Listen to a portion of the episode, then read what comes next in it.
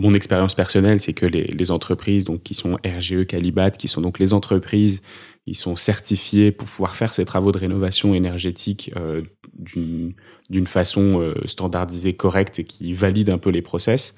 Euh, j'ai trouvé qu'il y avait pas mal d'abus. Moi, en ayant en ayant travaillé à, à faire refaire pour pour un propriétaire une, une grande baie vitrée, euh, en ayant fait ces demandes de devis, en ayant vraiment euh, euh, poncé le sujet jusqu'à jusqu'au mm. bout, je me suis rendu compte qu'il y avait vraiment pas mal d'abus sur non non mais vous inquiétez pas, c'est ok, on sait ce qu'on doit faire et puis sur la partie isolation, bah, je me souviens que le, le bâti de la fenêtre en alu avait été posé, en fait il y avait juste mis une petite mousse entre le entre le mur et le bâti de la fenêtre. Euh, qui était pas du tout une mousse, enfin la mousse réglementaire qui permet vraiment d'isoler correctement le, le, le bâti. Euh, et j'avais trouvé que ça avait été fait de façon assez moyenne, alors que c'était une, une entreprise RGE. Et, euh, et donc voilà, comment est-ce qu'on fait confiance à ces entreprises? Comment est-ce qu'on les choisit bien? Parce que ça peut pas être uniquement le prix. Euh, et que comment est-ce qu'on fait pour pas se faire avoir? Eh ben oui, bonne question. Euh, donc effectivement, donc faut vérifier que l'entreprise est, est, RGE. Faut vérifier aussi, euh, on peut avoir euh, information, accès à l'information en ligne, que ces certifications sont, sont bien à jour. Euh, donc il faut qu'elle soit RGE pour qu'on puisse bénéficier euh, des aides. Il y a, y a aussi autre chose, c'est que j'étais passé par une entreprise qui était RGE, donc j'avais validé leur devis, et ils avaient fait sous-traiter le travail à une autre entreprise, mais qui, elle, du coup, m'avait pas fait certificat RGE parce que l'entreprise qui avait posé ne l'était pas. Elle avait été sous-traitée par l'entreprise qui était RGE. Et je sais pas d'ailleurs si c'est légal ou pas, ça, mais... Euh... Euh, effectivement, c'est des choses qu'on peut qu'on peut voir sur le marché et tout, tout, tout dépend comment c'est fait, mais euh, c'est pas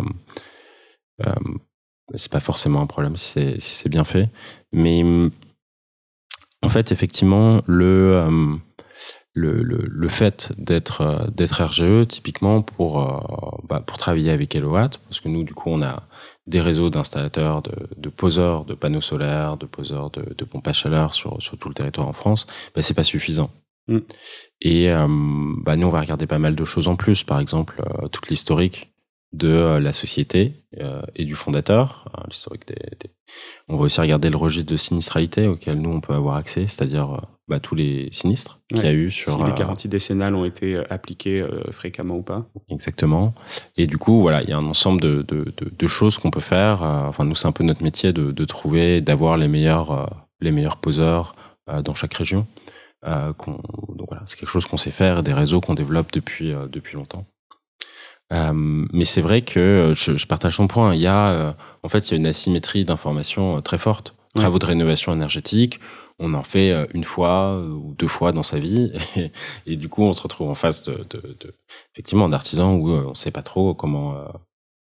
Donc voilà, les bonnes pratiques, demander plusieurs devis, comparer les prix, comparer aussi les recommandations qui sont faites. Ça, c'est c'est quand même quelque chose qui qui permet de, de voilà, de fiabiliser la, la, recommandation.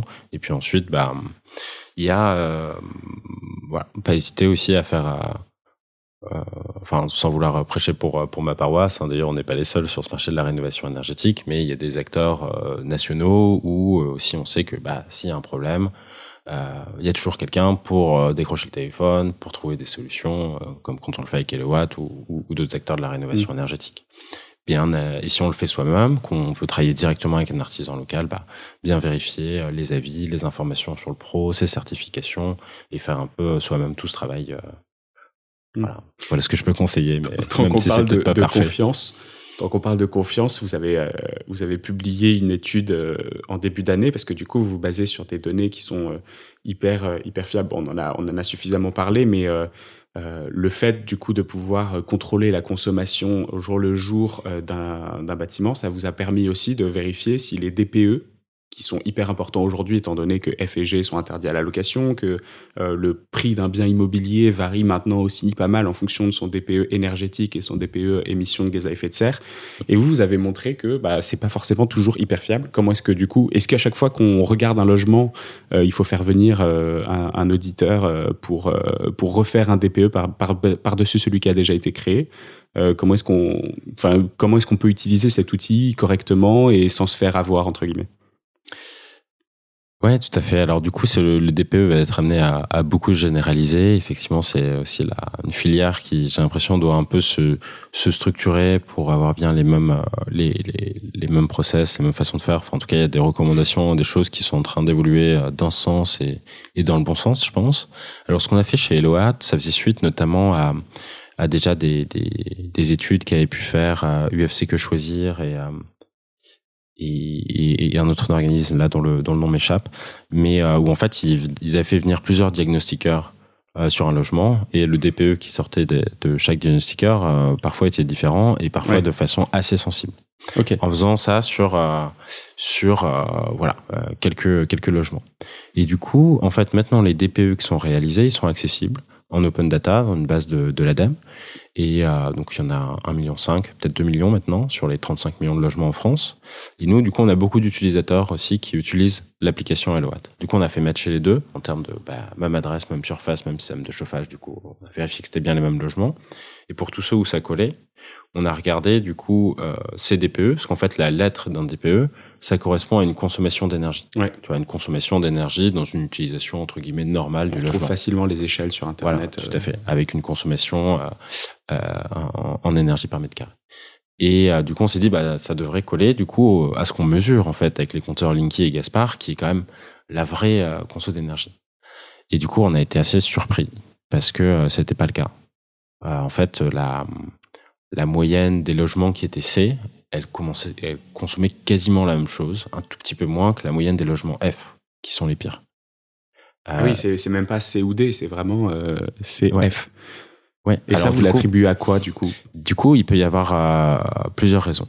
La première, c'est que, bah, en fait, l'usage, c'est important.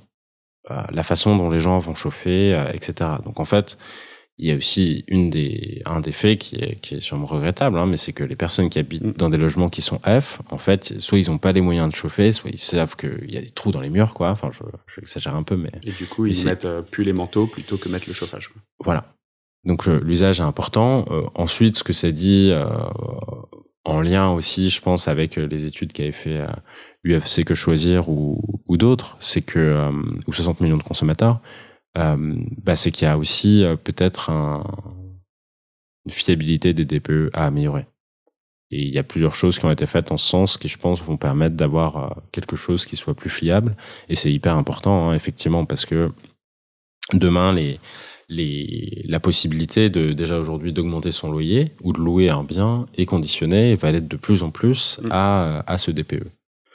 Donc, euh, donc c'est un un bon outil, hein, a priori, encore une fois. C'est bien d'avoir une incitation aux propriétaires pour faire de la rénovation énergétique, parce que le, le parce que voilà, le, le système où c'est la personne qui qui souffre euh, de cette passoire énergétique est le locataire et donc aucune prise de décision dessus est pas est pas souhaitable.